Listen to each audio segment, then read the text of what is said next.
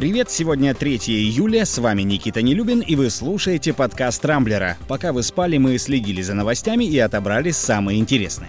Путин поблагодарил россиян за участие в голосовании, Япония окончательно распрощалась с Курилами, Россия начала экспортировать лекарства от коронавируса, Албания отменила визы для россиян, а в Арабских Эмиратах построили подземный марсианский город. Теперь обо всем этом подробнее.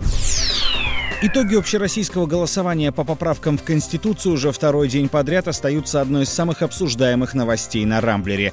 Накануне Владимир Путин поблагодарил россиян за одобрение изменений в основной закон страны, но при этом добавил, что понимает и тех, кто выступил против поправок. Пресс-секретарь президента Дмитрий Песков был куда менее сдержан в эмоциях и назвал триумфом результаты голосования, которое, напомню, где только не проводилось во дворах домов, в багажниках автомобилей, на пеньках и без всяких наблюдателей. Правда, в Центр избиркоме все отрицают. Дескать, компрометирующие фото и видео снимали специально в те моменты, когда подъезжали члены комиссии.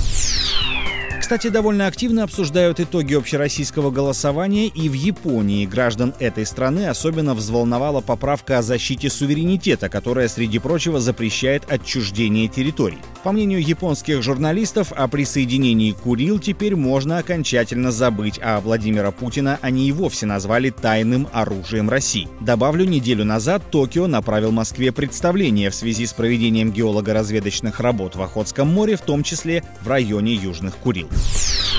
Россия начала экспортировать лекарства от коронавируса Авифавир. Несколько партий уже отправлено в Беларусь, а в ближайшее время начнется экспорт в Казахстан. Интерес в приобретении препарата также выразили некоторые государства Латинской Америки, СНГ и Ближнего Востока. Основное действующее вещество лекарства – фавипиравир. Его впервые начали применять в Японии в 2014 году для лечения гриппа. А вот может ли оно помочь в борьбе с коронавирусом, непонятно. Проведенных клинических испытаний пока не недостаточно для того, чтобы говорить об эффективности препарата.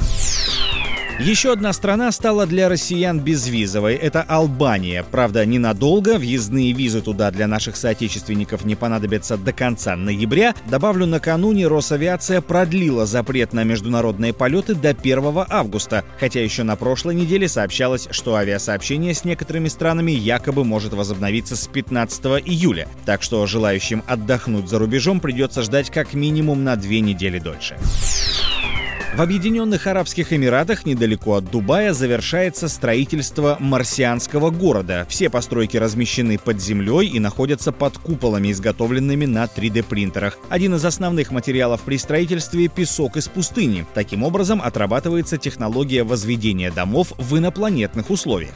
Ожидается, что в поселении будут имитировать жизнь на Марсе так, как ее представляют ученые, хотя, наверное, стоило отдать это дело кинематографистам. Было бы куда интереснее.